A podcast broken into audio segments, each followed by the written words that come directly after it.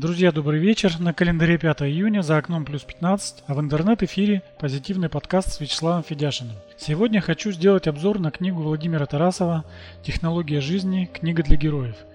Этим обзором я открываю серию, если можно так сказать, передач о книгах, которые, на мой взгляд, стоит прочитать. Данная книга вышла в свет в печатном виде в 1990 году, а в аудио варианте в 1992 году. Я же прочитал ее первый раз в году 2009, и именно эту книгу я выбрал для своего первого обзора, так как думаю, что как раз она наиболее расширила картину моего мира, с одной стороны, и обобщила те знания, которые у меня уже были до этого. Немного об авторе.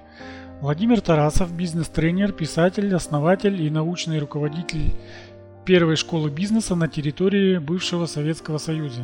Задумайтесь не России, а именно еще СССР.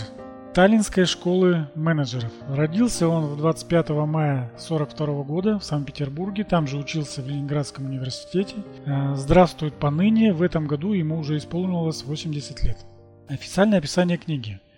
Технология жизни Книга для героев представляет философию жизни, соединяющую мудрость древних традиций с последними достижениями психологии и менеджмента предлагает целостную и эффективную систему управленческих навыков и жизненных целей. Но на самом деле книга является переработкой и адаптацией под современного читателя трактата «Искусство войны» Суньцзы, полководца, жившего в Китае в VI веке до нашей эры. Конечно, есть и более приближенные к оригиналу переводы, но в них э, надо продираться как сквозь заросли, через речевые обороты и древние смыслы, как, например, то же самое читать слово полку Игореве. Э, ну, там вроде по-русски, но смысл где-то всегда между строк. Э, ну, вот, например, кто слышал плач Ярославны, далеко путивли назабрали, лишь заря займется поутру, Ярославна, полная печали, как кукушка кличет на юру.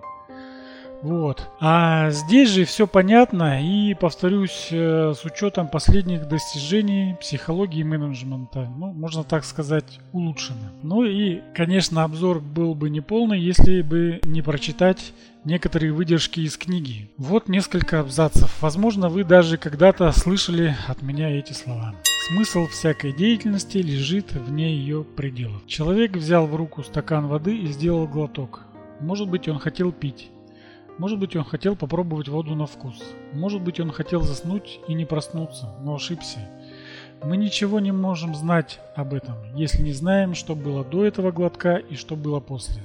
Чтобы понять смысл деятельности, нужно выйти за ее пределы. Внутри нее мы можем понять только смысл ее отдельных частей.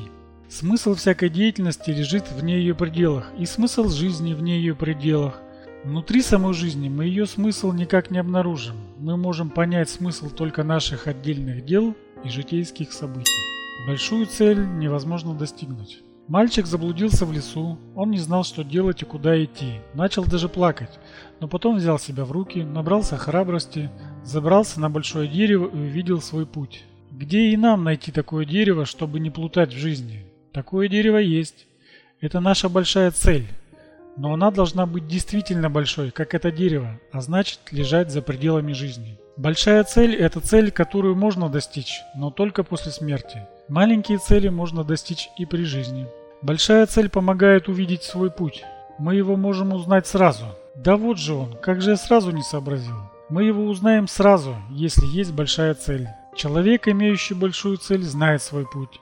Человек, не имеющий большой цели, не знает свой путь. Это не путевый человек.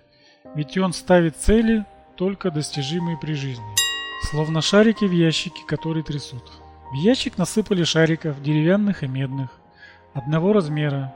Закрыли крышку, подождали, открыли.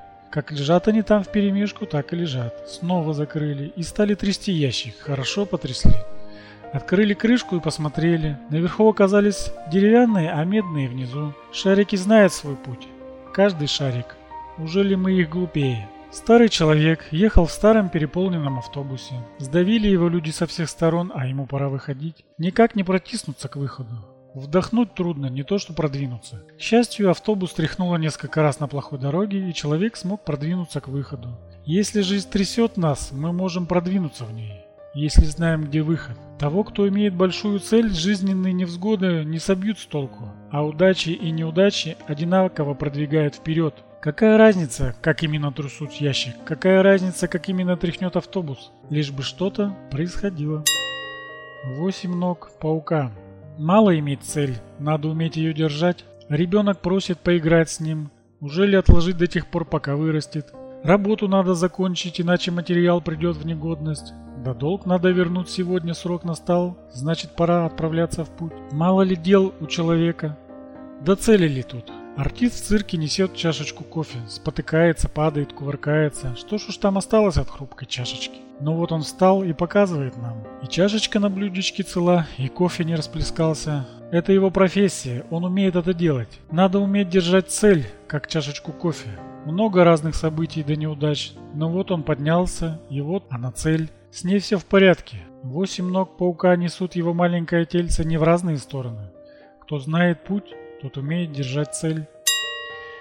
Книгу эту я перечитывал много раз, и справедливости ради могу сказать, что при изменении своего мышления в моменте обстоятельства могут возникать не всегда позитивные, так как тебе приходится мыслить и действовать по-новому, по-другому. В каких-то местах даже ломать себя. Но в итоге те изменения, которые произошли со мной, они того стоят. В общем, рекомендую к прочтению и также настоятельно рекомендую аудиоверсию. Актер читает очень хорошо, даже добавляет какой-то своей харизмы. Я одно время любил перед сном ее слушать. Очень удобно. Ну а на сегодня все. Ссылки на книгу ищите в описании. Фоновая музыка Мартин Шевкинс Autumn Lives.